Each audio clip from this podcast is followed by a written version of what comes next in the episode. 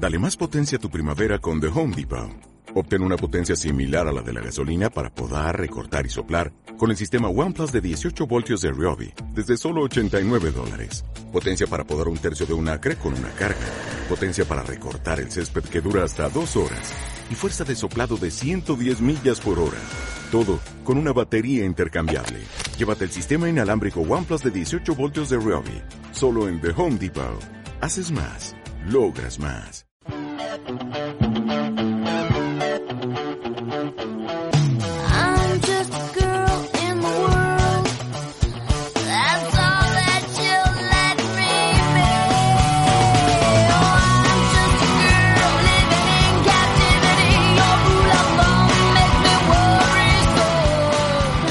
Bienvenidos, bienvenidas. Muchas gracias por acompañarnos una vez más. Aquí empieza Mujeres con Historia. Desde aquí vamos a intentar conocer un poquito más la figura o las vidas de algunas mujeres que a lo largo de la historia han tenido algún papel preponderante. Hoy os presentamos Mujeres Pirata. Si nos preguntan, así a bocajarro, por el nombre de algún pirata, aparte de Jack Sparrow, hola piratas del Caribe, nos vienen a la cabeza personajes como Francis Drake, Barba Negra o Henry Morgan, por ejemplo, pero pocas veces aparecen nombres femeninos, aunque a lo largo de la historia, tal como veremos, nos encontramos unas cuantas. Desde siglos atrás hasta nuestros días siempre ha existido la piratería, y no hablemos de los piratas de tierra adentro, ¿verdad? Bueno, pues este programa vamos a dedicarlo a descubrir a esas mujeres pirata de las que tenemos referencia desde la antigüedad hasta... bueno, y realmente hasta donde nos dé tiempo. Dejaremos para una segunda o tercera entrega aquellas que nos dejemos en el tintero. Prometido. Entonces, ¿preparados? Levamos anclas, desplegamos velas y que los vientos nos sean favorables. ¿Y de dónde proviene la palabra pirata? Proviene del griego peirates, que en su origen significaba aventurarse o el que se aventura, el que busca fortuna.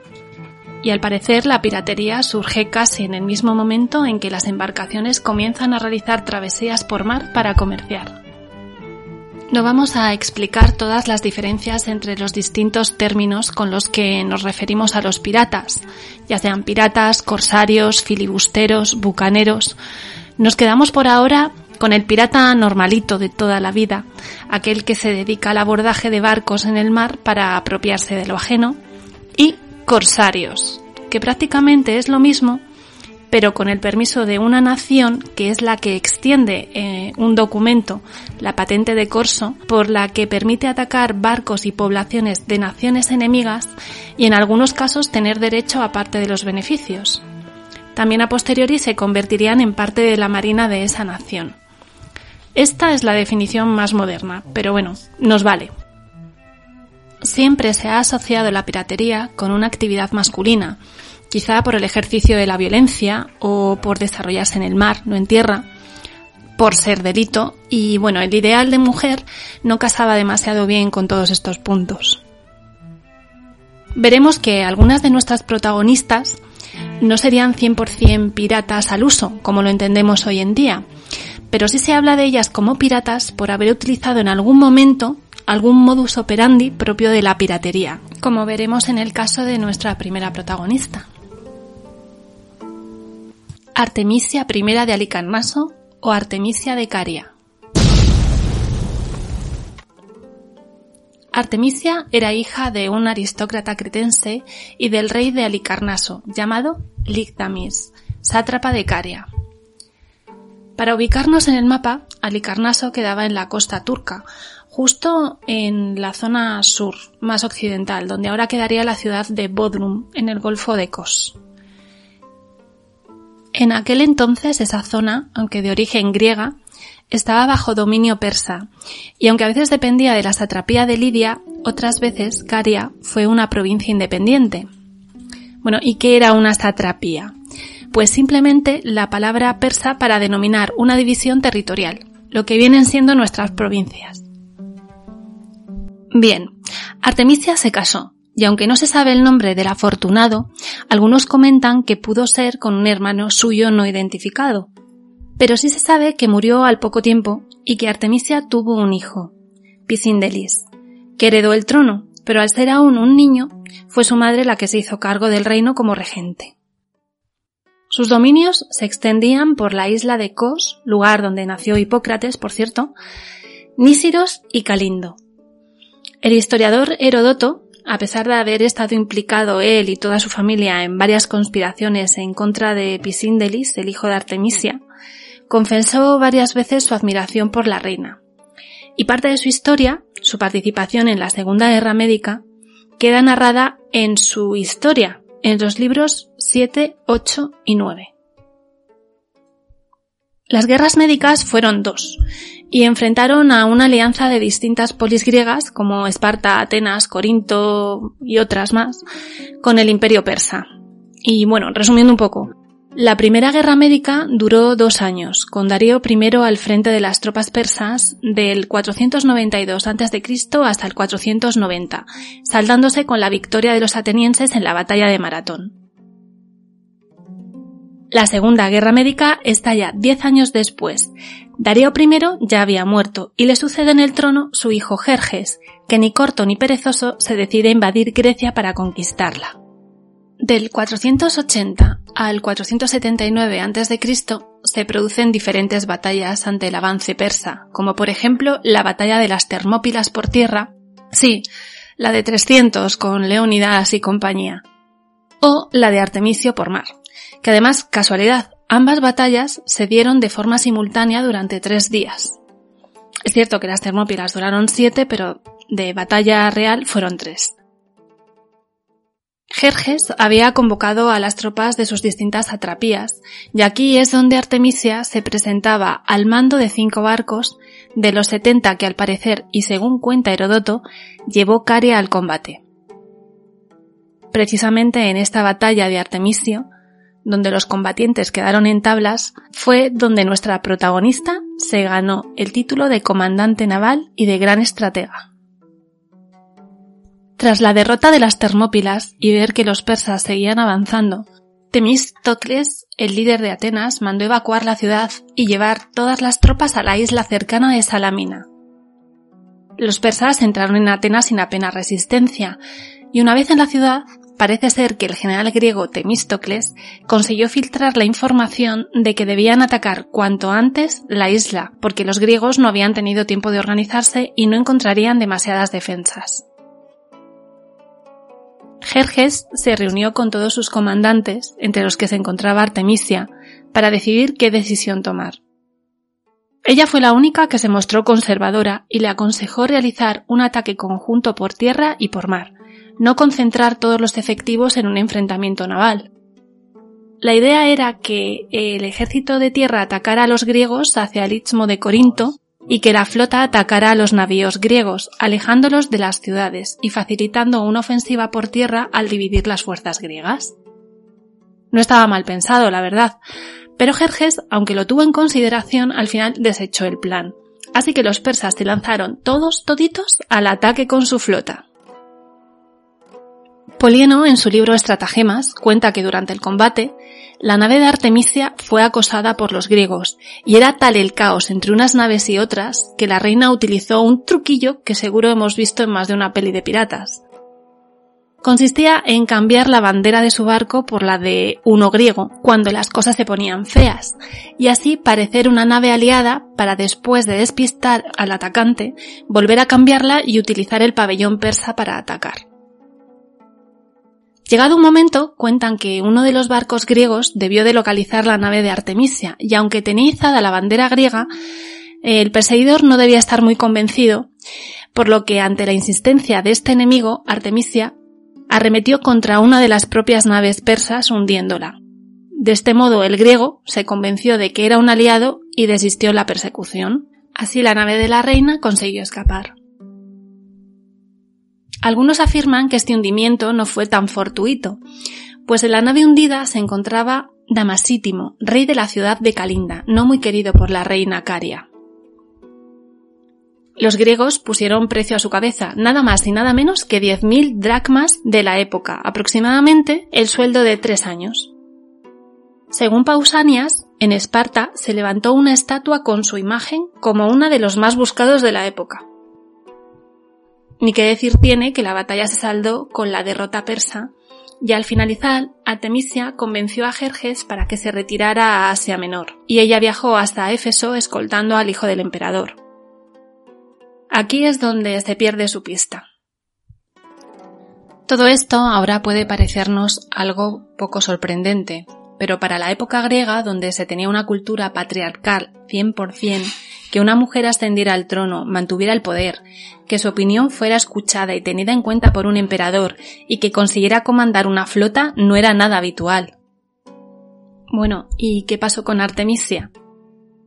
Según cuenta Focio, patriarca de Constantinopla en el siglo IX, que a su vez había dicho Ptolomeo Festión en el siglo II, la reina se enamoró de un príncipe llamado Dárdano, pero al no ser correspondida, en un arrebato de desesperación le arrancó los ojos mientras dormía, suicidándose después lanzándose al mar desde la roca de Leucade en el mar Jónico. Esta última parte de la historia, la verdad, es que no encaja demasiado bien con la idea de Artemisia como mujer de carácter. Desesperada y enloquecida por un amor no correspondido, bueno, pues la verdad es que no la veo yo, en serio. De hecho, los escritos de Ptolomeo eh, tienen una gran parte de leyenda, mito o veas de invención. Revisando las posibles referencias audiovisuales donde aparece este personaje, Artemisia, podemos mencionar dos. El León de Esparta, una película de Rudolf Maté de 1962, que está interpretada por Anne Wakefield, como no, 300, El origen de un imperio, de Noam Munro, del 2014 e interpretada por Eva Green, eh, aunque la verdad es que no tiene mucho que ver con la historia. Y bueno, algún otro libro, eh, Historia de Herodoto, que ya hemos mencionado en sus libros 7, 8 y 9, y Creación, de Gore Vidal. Teuta, reina de Iliria, Iliria. ¿Y eso por dónde cae? Pues geográficamente se correspondería con la actual Albania, kilómetros arriba, kilómetros abajo. ¿Y quiénes eran los ilirios? Originalmente estaban compuestos por distintas tribus y desde siempre fueron muy buenos navegantes, utilizando naves pequeñas y muy maniobrables llamadas lemboy. Desde el año 600 a.C., comenzaron a intensificar su actividad pirata coincidiendo con el florecimiento del comercio griego en la zona. Fueron creciendo gracias a estas incursiones que les daban bastantes beneficios y a principios del siglo IV a.C. se sintieron lo suficientemente fuertes y creciditos como para atacar a sus vecinos macedonios, pero perdieron el pulso y con Filipo II pasaron a ser parte del imperio. De hecho, su hijo Alejandro utilizó tropas ilirias en sus empresas conquistadoras, pero a la muerte de este los ilirios volvieron a su antigua actividad. En el año 250 a.C., los ilirios se organizaron en torno a Agrón, el rey de la tribu más fuerte, los Ardeaei. Reunió al resto de tribus y creó una confederación, llegando a ocupar los territorios de Albania, Bosnia, Croacia y Montenegro, conquistando y saqueando las ciudades griegas de Faros, Apolonia y Epídano. En lugar de explorar el comercio o explotar las minas de oro de su territorio, que no tenía mucho más, la verdad, porque al parecer las tierras eran bastante estériles, él continuó con la tradición pirata de su pueblo. Desde Skodra, la capital del reino, la actual Skoder, en Albania, innovó en sus objetivos. Los macedonios eran demasiado fuertes para desafiarlos, así que se alió con el rey Demetrio II de Macedonia, ampliando su reino con una parte del épiro griego. La flota iliria era muy temida en todo el Adriático por su fiereza, y tras una victoria sobre los etolios, Agrón murió en el 231 a.C., probablemente de una pleuresía debido a las celebraciones, según cuenta Polibio, aunque la verdad no sé si entenderlo como un coma etílico.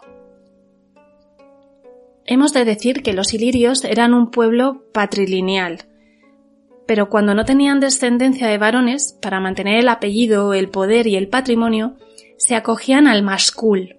En albanés esta palabra significa masculino, macho varón, que designaba a las mujeres de forma temporal para tomar el papel del hombre y liderar el clan hasta la llegada de otro sucesor masculino. Eso sí, debían de adoptar una apariencia masculina y mantener una castidad total. El heredero real era el hijo de Agrón y su primera esposa Triteura, llamado Pines, pero aún era un niño, por lo que su segunda mujer, Teuta, tomó el poder como reina regente hasta su mayoría de edad. Es decir, se convirtió en un mascul. Su nombre real no se conoce, pues Teuta es un apodo, la que dirige al pueblo, y al parecer tenía una fuerte personalidad. No solo conservó la herencia de Agrón, sino que trató de ampliarla, calificada por el diplomático alemán Johann Georg von Hahn en el siglo XIX, eh, se la vino a llamar la Catalina la Grande de los Ilirios. Sabía que no había una potencia hegemónica clara y que podía aprovecharse de las luchas que había entre romanos y cartagineses y macedonios y bárbaros, así que Teuta diseñó un plan de expansión y pensó crear un imperio ilirio. Conquistó la isla de Córcira, la actual Corfú, donde puso al mando a un gran general, Demetrio de Faro, que procedía del Épiro. La situación de la isla era estratégica, pues controlaba el estrecho de Otranto y se controlaba todo el comercio entre el sur de Italia y Grecia. Su gente, la verdad es que no tenía tanta ambición. Su estado era bastante inestable eh, porque, bueno, al final se trataba de un grupo de tribus, y la mayoría, en lugar de pensar en fortalecer las plazas, prefería centrarse en la piratería, por lo que para contentar a unos y a otros extendió bastantes patentes de corso. Polibio, que no era demasiado feminista, que se diga, la condena en sus textos eh, acusándola de tener una estrechez de miras propia de una mujer y de dejar al mando a sus amigos y apoyar la piratería. Las incursiones se extendieron hacia el sur, hacia el mar Jónico y las ciudades del sur de Italia y Sicilia fueron varias veces asaltadas, además del saqueo y conquista de la ciudad griega de Fenice, en el Épiro, considerada inexpugnable. Los epirotas pagaron un rescate por la ciudad, aceptaron que muchos de sus habitantes fueran vendidos como esclavos y ofrecieron a Teuta una alianza donde se comprometían a socorrerla cuando lo pidiera. Además, conquistó las islas y ciudades de Lea, Isa y Mesina, expulsando a los comerciantes griegos de las costas de Iliria y comenzando los ataques a embarcaciones romanas que cruzaban el Adriático. Ante el aumento de los casos, Roma al final decidió tomar cartas en el asunto y en el año 230 a.C. mandó dos embajadores hermanos, Cayo y Lucio Coruncarnio, pero la reina, concentrada en el asedio de la isla de Fisa, en la costa croata, la verdad es que no les prestó demasiada atención. Y bueno, tardó un poquito en contestar a sus quejas. De nación a nación, procuraría que a los romanos no les sucediera nada injusto por parte de los ilirios, pero en lo que se refiere a los ciudadanos particulares, no sería legal que las leyes impidieran a los ilirios sacar rédito del mar. A lo que Lucio respondió. Los romanos o teuta tienen la bella costumbre de castigar de manera pública los crímenes privados, de manera que si un dios lo quiere, intentaremos rápida e inexorablemente enderezar las normas reales respecto a los ilirios. Según Polibio, Teuta ante tal descaro ordenó darle muerte y dejó a Cayo que se llevara el cadáver de su hermano. Otros historiadores, como Dion Casio, nos cuentan que Cayo fue encarcelado de por vida, Así que bueno, cualquiera de las dos versiones me vale. El caso es que era la excusa perfecta para declarar la guerra a los ilirios. Fuera como fuese, en el 229 a.C. los romanos ni cortos ni perezosos enviaron una flota de 200 barcos y 20.000 hombres a Iliria. Y al mando los dos cónsules de ese año, Lucio Postumio Albino al mando de las tropas de tierra y Neo Fulvio Centumalo al mando de la flota se presentaron ante Córcida, gobernada por el general Demetrios, que también era gobernador de la isla de Faros. Las tropas ilirias en ese momento estaban un tanto lejos, atacando las ciudades costeras griegas, por lo que ante el panorama, Demetrio traicionó a Teuta y rindió ambas islas a los romanos, pasándose a sus filas. Según Dion Casio, por el contrario, la rendición la ordenó Teuta para conseguir una tregua temporal y poder hacer volver a sus tropas a Iliria. Otros generales también se rindieron, como el cuñado de Teuta, hermano de Agrón, Esterdilaidas, ocupando sin resistencia Isa, Apolonia y Pindano, y otras ciudades mandaron mensajes a los romanos aceptando su protectorado voluntariamente. La victoria romana fue tan fácil que el cónsul Fulvio volvió con la mayoría de sus tropas intactas, dejando a Postumio 40 barcos y una legión reclutada entre las ciudades conquistadas. Teuta se vio obligada a firmar la paz en el 227 a.C., comprometiéndose a pagar un fuerte tributo anual y cediendo gran parte de su reino a los traidores Demetrio y Esterdilaidas, bajo protectorado romano, eso sí, y no podía navegar en el estrecho de Otranto con más de dos naves armadas a la vez. Cuando Pineo, el hijo de Agrón, fue mayor de edad, el reino había quedado reducido a unos pequeños enclaves alrededor de Escodra, bajo protectorado romano y la regencia de Demetrio. No se sabe el final de Teuta. Algunas fuentes dicen que se suicidó y otras que se retiró. Otras también dicen que se casó con Demetrio. El nacionalismo albanés la convirtió en un símbolo de su causa y hay un club de fútbol, el Club de Fútbol de Durrés, que lleva su nombre. Libros o cualquier otra referencia audiovisual sobre esta mujer, lo cierto es que en castellano no hemos encontrado ninguna referencia. Eso sí, en albanés tenéis unas cuantas. Jeanne de Belleville o Jeanne de Clisson, o la tigresa de Bretaña o bien la leona de Bretaña, como prefiráis.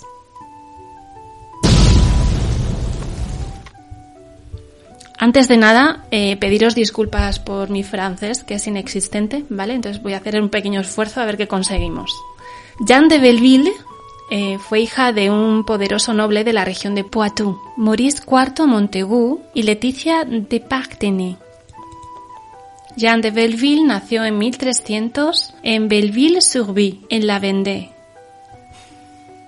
Como solía hacerse en esta época, a los 12 añitos la casaron con el joven varón de 20 años, Geoffrey VIII de Chateaubriand, un noble bretón con el que tendría dos hijos.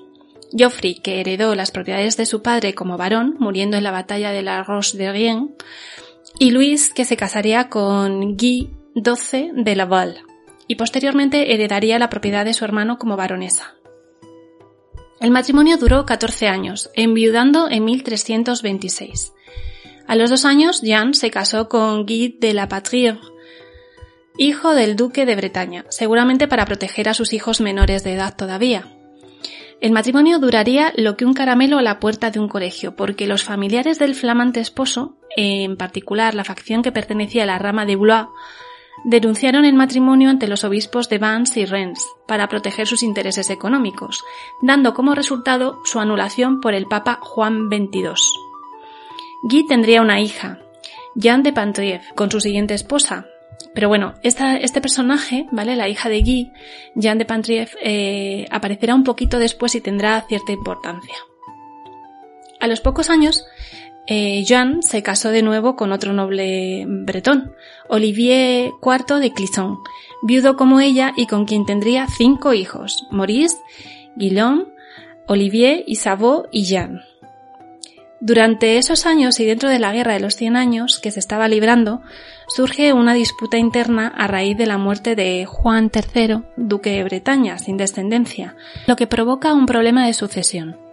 El duque de Bretaña había nombrado heredera a su sobrina Jeanne de Pantoer, casada con Carlos de Blois. ¿Os acordáis de la hija del segundo marido de nuestra Jeanne? Bueno, pues es esta. Y Carlos de Blois, su marido, era sobrino del rey de Francia, Felipe VI. Además, antes de su muerte, el duque de Bretaña se reconcilió con su hermanastro Juan de Montfort, redactando un nuevo testamento en el que lo designaba también heredero. El caso es que ya moribundo, no refrenda ninguno de estos dos testamentos, por lo que cada parte entiende que es el legítimo heredero. Juan de Montfort fue el que hizo el primer movimiento, tomando el control de las principales ciudades del ducado y solicitó la ayuda del rey inglés Eduardo III, enemigo del rey de Francia, Felipe VI, que tomó parte por su sobrino Carlos de Blois. A ver, ¿tan importante era para que estos ambos reyes tomaran partido? Pues va a ser que sí, porque Bretaña es un territorio estratégico entre ambos países y dominarlo podía significar una importante ventaja. Olivier de Clisson se uniría al bando de Carlos de Blois, Pero en 1342, Eduardo III desembarcó en Bretaña y tomó la ciudad de Vannes, donde apresó a Olivier, liberándolo poco después, cambiándolo por el conde de Stafford y eh, pagando una pequeña suma de dinero. Esta rápida liberación eh, resultó sospechosa para el bando francés, quedando bajo sospecha de traición. Se acuerda una tregua de tres años y, bueno, Olivier de Clisson y otros nobles fueron convocados a un torneo en París pero se trataba de una trampa. Consiguieron encarcelarle y le acusaron de felonía. Parece ser que él se declara culpable ante las acusaciones, por lo que es sentenciado y decapitado en Les Hayes el 2 de agosto de 1343, confiscando parte de sus tierras. La verdad es que no hubo pruebas de su traición y menos de su declaración de culpabilidad. Para más Inri, además, su cadáver quedó colgado en el patíbulo durante días y su cabeza fue colocada en la entrada de Nantes para que sirviera de ejemplo. Jan, furiosa ante aquella traición por parte del rey, viajó hasta Nantes con sus hijos mayores, Guillaume y Olivier, y juró vengarse por semejante afrenta. Vendió parte de sus posesiones y reunió un grupo de aproximadamente unos 400 hombres leales con los que comenzó a atacar distintos castillos y propiedades de la facción de Blois y del rey. Al final la corona la condenó al destierro y le confiscó los pocos bienes que le quedaban, forzándola a huir a Inglaterra en una travesía donde moriría su hijo Guillaume. El rey inglés Eduardo III la acogió en la corte y con su ayuda y la de otros simpatizantes consiguió una flota de tres barcos, que pintó totalmente de negro y le puso velas rojas, llamando a su nave insignia My Revenge. Con ellos se dedicó a patrullar el Canal de la Mancha, capturando cualquier barco francés que encontrara por el mar, con tal violencia y saña que se ganó el apodo de la Tigresa Bretona. Cuando abordaba un barco solo dejaba a un solo hombre con vida para que pudiera llevar la noticia al rey de Francia. Incluso cuenta la leyenda que si en el barco viajaba algún noble francés, ella misma se encargaba de decapitarle. También atacaba las poblaciones de la costa y transportaba suministros para las tropas inglesas a tierra francesa. Tras la muerte del rey Felipe VI continuaría con su actividad pirata hasta que en 1356 perdió sus barcos a causa de una tempestad. En ese mismo año, Jane se casó de nuevo con Walter Bentley, uno de los diputados militares del rey Eduardo III que gracias a sus servicios en la guerra había sido recompensado con tierras y castillos en Bretaña.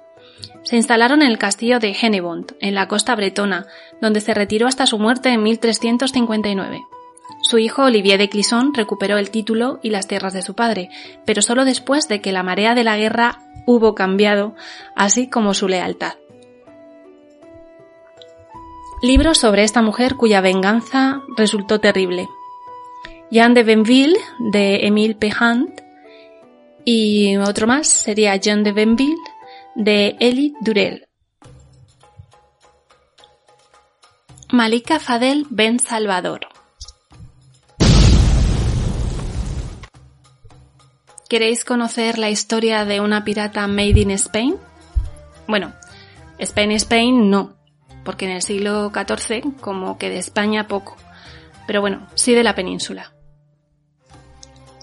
Malika nació en 1308, en la casa de su familia cerca de las antiguas atarazanas califales, en la ciudad de Almería, parte del reino nazarí de Granada.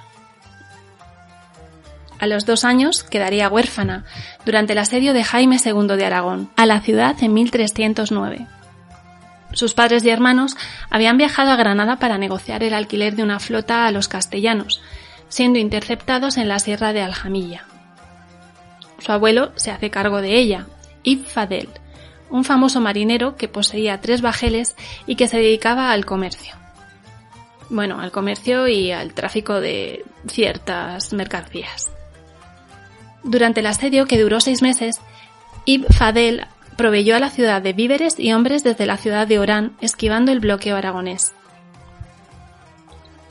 También era sabido que desde tiempos anteriores muchos de los marinos de esta zona estaban autorizados para el saqueo por los reyes nazaritas, así que podríamos hablar de que algunos marineros complementaban sus ingresos con actividades corsarias atacando naves cristianas y vendiendo a sus tripulaciones como esclavos.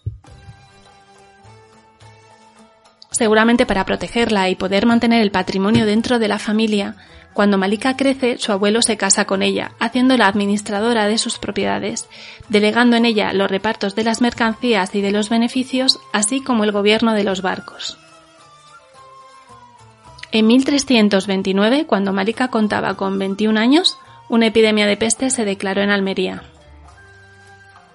Ibn Fadel cayó enfermo y antes de morir la nombró capitana de su flota, con la que siguió realizando incursiones piratas y sincladuras comerciales tal como había hecho su abuelo. Dicen que era una mujer menuda, atlética y descuidada, y que siempre andaba acompañada de un enorme eunuco negro como guarda personal.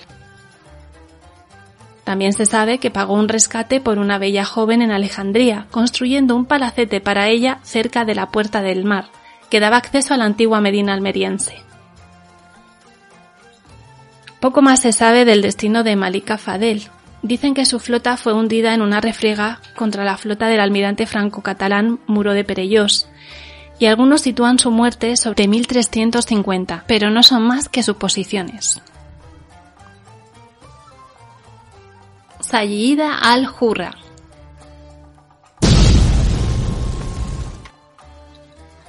Pegamos otro salto en el tiempo, que no tanto en el espacio, y nos situamos ahora en el siglo XV, siglo XVI. Se cree que el nombre real de Sayida era Aisa, tomando a posteriori el apelativo de Al-Hurra y el nombre de Sayida.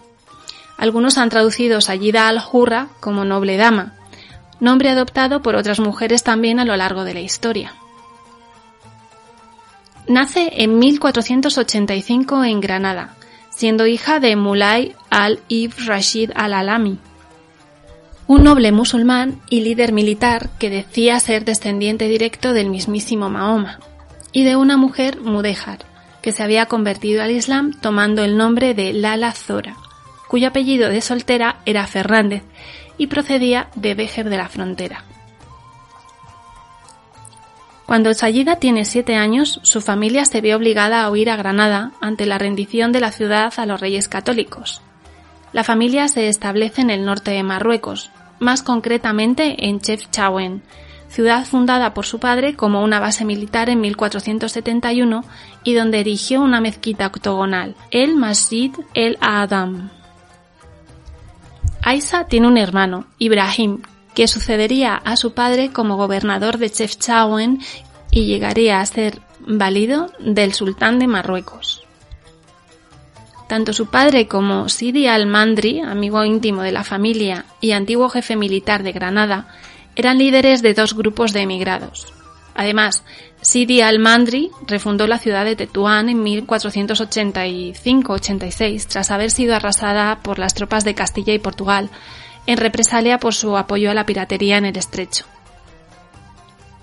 Aisa creció y tuvo la formación de cualquier noble musulmana de la época.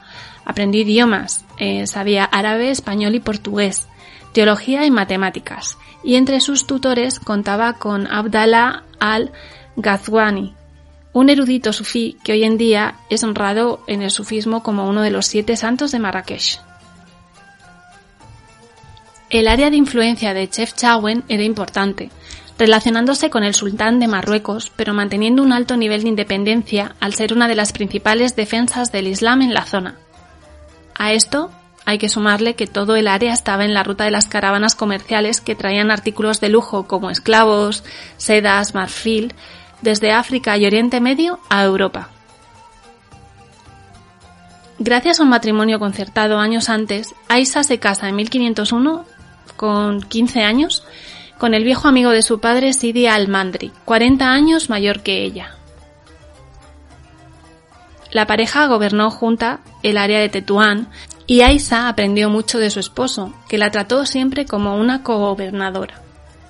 Ambos reforzaron su influencia y promovieron la piratería, que suponía una fuente importante de ingresos.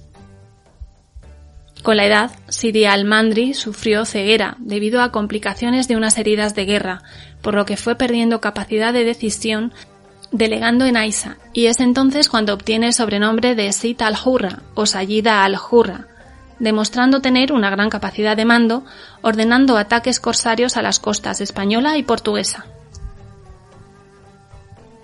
En relación a estas incursiones piratas, Sayida organiza una reunión con Baba Aruj, el corsario bajo la protección del sultán de Estambul conocido como Barbarroja, llegando a un acuerdo en la que ella controlaría la mitad occidental del Mediterráneo con base en Martil, quedándose Barbarroja con la otra mitad.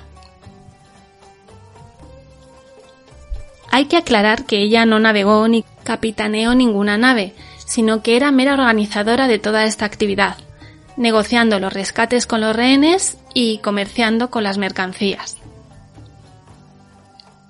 Tras la muerte de Barbarroja en 1528, Sayida renueva su trato con su hermano Yeredín, respetando la división que se había realizado con Babarú. La pareja gobernante empieza a tener distintos enemigos que aspiran a reclamar su territorio, por lo que Sayida une matrimonio a su hija con el joven Ahmad, hijo de Hassan Hashim, rico aristócrata granadino emigrado y que disputaba la posesión de Tetuán, esperando recuperar así la estabilidad, pero la cosa no resultaría tan sencilla. En 1539 moriría su hermano Ibrahim y al año siguiente, en 1540, moriría su marido Sidi al-Mandri. El sustituto de Ibrahim en Chef Chawen era su hermanastro, Muhammad, que desde un principio pensó en hacerse con Tetuán y deponer a Sayida. Sin embargo, en 1541, oh sorpresa, sobre todo para sus enemigos, Sayida contrajo matrimonio con Ahmed al-Watasi, sultán de Marruecos, y como gesto, nuestra protagonista pide que el enlace se celebre en Tetuán, siendo la única vez que un rey de Marruecos se casa en otro lugar que no sea la capital. La pareja vivió separada, cada uno en su ciudad, lo que le dio plena independencia para gobernar sus territorios y continuar con su actividad corsaria. Aún así, sus enemigos no dejan de acosarla. La guerra abierta con Portugal desestabilizó el comercio de la ciudad, cerrando el gobernador portugués el puerto de Ceuta al comercio con Tetuán. Y Hassan Hashim y su hijo Ahmad su consuegro y su yerno, se alían con los enemigos del sultán y atacan Tetuán haciéndose con la ciudad. Sayida es desterrada y no recibe ayuda ni de sus hijas ni del sultán, por lo que sola se retira a la casa familiar en Chefchaouen, donde vivió hasta su muerte.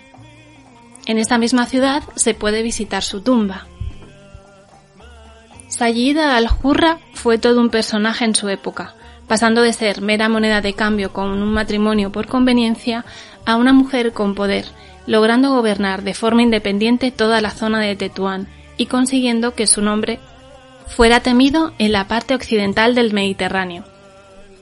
Realizó importantes acuerdos políticos y económicos y la Medina de Tetuán, que conserva muchos de los edificios que ella y su marido construyeron, es hoy Patrimonio Mundial de la UNESCO desde 1997.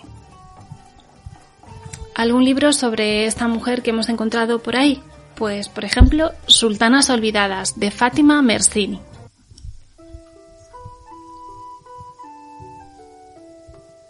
Ladies Killigrew.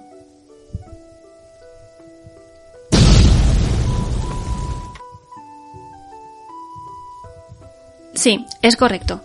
Vamos a hablar, en último lugar, por ahora, de Ladies Killigrew. Porque muchas profesiones son hereditarias, y eso es lo que parecía ser con la saga de los Killigrew. Además, eh, revisando su historia, la verdad es que me ha dejado cierto pozo como los Corleone, no sé, el tema familia y demás, bueno, ya veréis por qué. Nos encontramos esta vez en el siglo XVI. Vamos a pegar un salto, nos vamos desde el norte de Marruecos, saltamos la península y nos encontramos en la costa de Cornualles, en Inglaterra, que al parecer ha sido el hogar de contrabandistas y saboteadores desde que se recuerda. Elizabeth Trewinnard se casó con Sir John Killigrew I de Arwenack en 1534. La pareja tuvo diez hijos y John Killigrew fue nombrado primer gobernador por el rey Enrique VIII. Este nombramiento fue aprovechado al máximo por la familia, tanto como la ubicación geográfica de la zona, principalmente para reclamar para sí las propiedades de cualquier barco que quedara varado en su área de influencia. Todo estaba muy bien organizado. La familia recogía los bienes y se almacenaban previamente escondidos o enterrados en la casa Arwenack hasta su venta. Esto era por si se presentaba alguna acusación criminal. Aunque la verdad, tener eh, algunos amigos en la corte y ser una familia adinerada facilitaba mucho el trato con la ley. Cuentan que en una ocasión llevaron ante la corte a uno de sus hijos acusado de piratería, por lo que ellos solicitaron una patente de corso para llevar a cabo su negocio de forma legal. En ese momento aún estaba en el trono la reina María I, por lo que esa patente no se concedió, pero volvieron a Cornualles con tan solo una reprimenda y una pequeña multa. De algo tenía que servir ser miembro del Parlamento. Después de la muerte del cabeza de familia en 1557, Elizabeth, o la llamada vieja dama Killigrew, continuó dirigiendo el negocio junto a sus hijos hasta su muerte en 1582, siendo enterrada en la iglesia de Budok, donde se puede ver una placa con la efigie de ambos cónyuges. Aquí no acaba la saga, porque uno de los hijos de John y Elizabeth, Sir John Killigrew II, se casaría con Mary Wolverstone. Mary nació en 1525 y era hija de Philip Wolverton, Lord de Wolverton Hall y famoso ex pirata de Suffolk. Se casó primeramente con Henry Nivet, quien murió en 1547. Cuando se casó con Sir John Killigrew II, él ya era gobernador del castillo de Pendennis y miembro del Parlamento, habiendo sido firmes partidarios de la ascensión al trono de Isabel I, hecho que le sería muy útil más adelante. John continuaría con la tradición familiar, primero con la ayuda de su madre Elizabeth y más tarde con la de su mujer Mary. Lo cierto es que era un, un dechado de virtudes. Sobernaban a funcionarios de aduanas para poder mover sus mercancías y como jueces de paz en su territorio ejercían siempre un abuso de poder, siempre, claro, de cara a su beneficio. Aparte, llevaban a cabo sus negocios de forma despiadada. Mary asumió el papel de Elizabeth cuando ésta murió con total naturalidad, aunque comentan que en una ocasión su ambición casi provoca la caída de la familia. A principios de enero de 1583, un barco español, el María de San Sebastián, estaba atracado en el puerto cerca de la casa de Anguenac y se rumoreaba que llevaba dentro un tesoro. Era una ocasión que no podían dejar escapar, los Killigrew organizaron una fiesta e invitaron a los comerciantes propietarios del barco. En un momento determinado, eh, se escabulleron de la reunión a través de distintos pasadizos secretos que al parecer tiene la mansión y saquearon el barco, asesinando a todos los que les oponían resistencia. Algunos dicen que la tripulación de los Killigrew se llevaron el barco a Irlanda para venderlo, y otros que escondieron la carga para venderla más tarde, cuando la cosa se hubiera calmado. Lo que sí es cierto es que una vez realizada la faena, Mary Killigrew se cambió de ropa como si tal cosa y volvió tan campante a la fiesta. Al finalizar y cuando los comerciantes eh, volvieron a su barco, se dieron cuenta del robo y bueno, supieron casi enseguida a quién debían culpar. Pero vamos, de poquito les sirvió porque el magistrado ante el que cursaron la denuncia era miembro de la familia Killigrew y Sir John II había sido nombrado recientemente jefe de la Comisión de Piratería de Cornualles.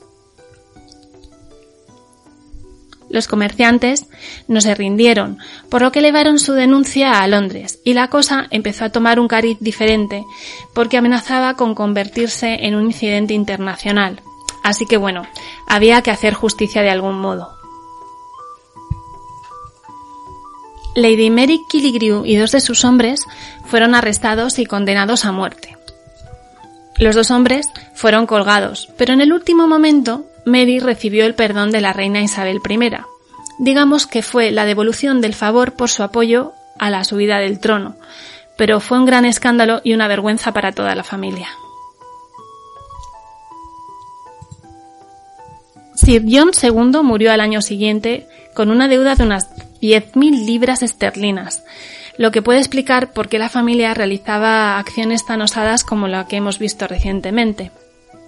Mary continuó con sus actividades ilegales junto a su hijo John III hasta su muerte en 1587.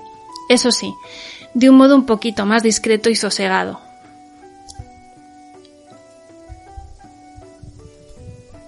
Sir John Killigrew III se convirtió en el tercer gobernador del castillo de Pendennis y vicealmirante de Cornualles. También fue diputado en Perin en tres ocasiones, pero nada de esto le impidió continuar practicando su deporte familiar favorito, la piratería.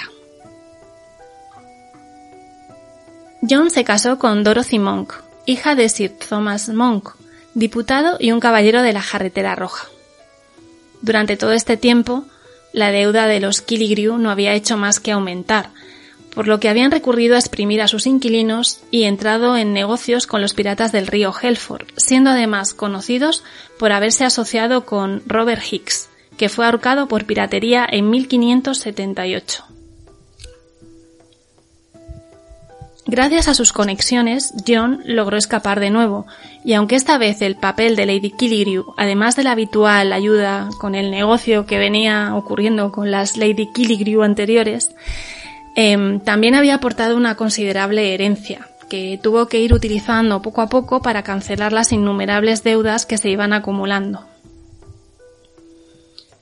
El matrimonio tuvo 14 hijos, de los que solo sobrevivirían 10 y a pesar de los esfuerzos de Dorothy por intentar llegar a un equilibrio en las arcas, John III de Killigrew murió en la más absoluta pobreza. Y bueno, de esta saga lo cierto es que daría para más de una película, más de un libro, pero no hemos encontrado ninguna referencia por ahora. Pues bien, estas han sido las vidas de las mujeres piratas que hemos podido visitar hoy. Como hemos visto, muchas de ellas no eran piratas al uso, tal como lo entendemos a partir de la imagen que nos hemos ido formando a raíz de la época de oro de la piratería, que se correspondería con los siglos XVI, XVII y XVIII principalmente y en la zona del Caribe, o con los clásicos de la literatura, como La isla del tesoro o El corsario negro. Pero bueno, sí que es cierto que hay otros tipos de piratas. Algunos libros donde podéis encontrar a muchas de estas sorprendentes mujeres serían eh, Neptune's Daughters, History's Most Notorious Women Pirates, de Barbara Marriott, o Mujeres Piratas, de Germán Vázquez, o bien Las Mujeres Pirata, de Henry Musnick, o también Reinas de los Mares, de Jane Yolen películas, películas, series o misceláneas. Pues bueno, después de cada una de ellas hemos ido recopilando un poco lo que, lo que hemos podido encontrar, que no ha sido gran cosa. Pero bueno, la verdad es que nos hemos quedado con, con eso, con cuerpo de, de pirata. Eh, entonces, aunque nos presenten una idea de las mujeres pirata un, un, un poquito alejadas de la realidad, pues bueno, mencionaremos algunas, porque tampoco hay tantas y por desgracia no hemos encontrado muchas más relacionadas con las épocas que hemos tocado. Pero bueno, allá irían. Por ejemplo, eh, podemos ver La mujer pirata de Jacques Tourneur de 1951, donde Jan Peters da vida al capitán Providence a bordo de su barco Reina de Saba o bien La isla de los corsarios de George Sherman de 1952 con Errol Flynn y Maureen O'Hara,